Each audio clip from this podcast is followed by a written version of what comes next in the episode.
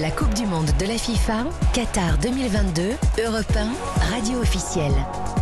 Et le journal de la Coupe du Monde, c'est avec Jean-François Pérez, le chef du service des sports d'Europe 1. Bonjour Jean-François. Bonjour Lénaïque, bonjour à tous. Alors ça y est, c'est fait. On est hyper rassurés ce matin de voir que l'équipe de France est en huitième de finale après le succès contre le Danemark 2-1.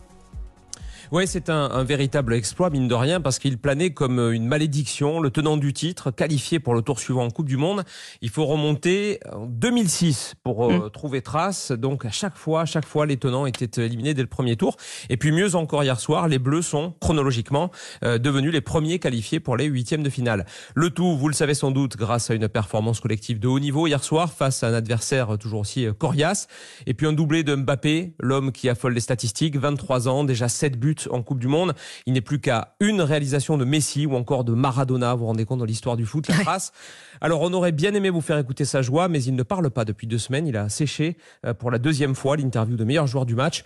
Du coup, c'est son capitaine Hugo Lloris qui se charge de commenter sa performance. C'est vrai, il faut lui donner beaucoup de crédit parce que ce soir, il met le doublé. Euh, il démarre très bien euh, cette compétition. Euh, mais derrière, il y a également eu une grosse performance collective. Vous savez, tout est lié et, il faut garder ça avec le même état d'esprit, avec la même envie tout au long de, ce tournoi. Mais voilà, quand Kylian est à ce, niveau-là, c'est également une forme de leadership et on doit continuer ensemble.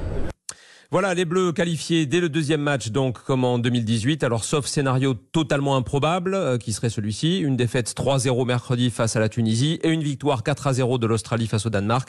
Eh bien, euh, les Bleus termineront en tête de leur groupe et ils joueront leur huitième de finale. Vous pouvez commencer vaguement à prendre rendez-vous hein, avec les copains, etc. Huitième de finale dimanche prochain, 16h, heure française. Et comme chaque matin en exclusivité, Jean-François sur Europe 1, le regard de la capitaine de l'équipe de France féminine, Wendy Renard. Oui, notre consultante qui a, comme tout le monde, été bluffée, bien sûr, une nouvelle fois par Kylian Mbappé, un joueur qui a su se réinventer en 2022, euh, malgré toute la pression qui pèse désormais sur ses épaules. C'est ce qu'elle a dit à Lucas Courtin. Il est concentré, il est euh, là où on l'attend, c'est-à-dire euh, dans l'efficacité. en tout cas, il a réussi à délivrer bah, les Bleus et à qualifier les Bleus ce soir, même si c'est un travail collectif, parce que je pense qu'il est capable de faire plus mais aujourd'hui, par rapport à, à 2018, euh, là où ça change pour lui, c'est que bah, il a attendu et que les défenseurs aussi savent bah, de quoi il est capable. Donc ouais, il est plus euh, marqué. Il a moins d'espace pour lui, donc à chaque fois c'est des actions individuelles. Il est obligé de ouais de s'en sortir soit par un exploit ou bah, comme il a fait à un moment donné un bon contrôle orienté pour éliminer le, le défenseur. Ce sont des choses comme ça, mais en, en, tout cas ouais, il est parti pour faire une belle Coupe du Monde et j'espère qu'il emmènera l'équipe de France le, le plus loin possible. Est-ce que, euh, selon vous, euh, Jules Koundé euh, a pris définitivement la place de, de Pavard sur le côté droit? Je sais pas s'il a pris. En tout cas, il a fait une bonne prestation, toujours en, sobriété, mais euh, c'est pas pour moi un, arrière droit comme Benjamin Pavard. Quand ces joueurs-là ils jouent, c'est d'abord assurer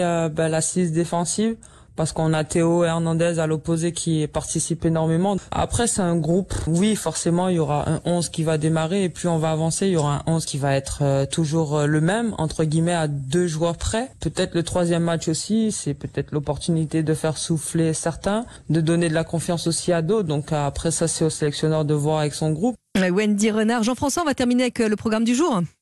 Alors côté équipe de France, rendez-vous 14h30 heure française pour une conférence de presse avec deux joueurs, Raphaël Varane et Théo Hernandez. Ça s'annonce passionnant. L'entraînement dans la foulée sera à huis clos, un décrassage pour les titulaires, une opposition au petit match euh, pour les remplaçants, dont certains d'ailleurs pourraient jouer euh, mercredi face à la Tunisie, hein, mhm. maintenant que la qualification est acquise.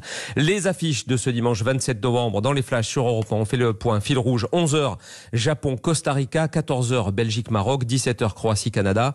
Et puis à 20h, on va vous offrir une immense affiche en intégralité sur Europe 1 en direct du stade Albaït en plein désert, Espagne-Allemagne. Si les Allemands s'inclinent, ils seront éliminés pour la deuxième fois d'affilée dès le premier tour. Le tout face à une équipe espagnole qui est en feu, ça promet. C'est presque une finale hein, avant l'heure. Merci beaucoup Jean-François Pérez, bonne journée. Merci à vous, bonne journée.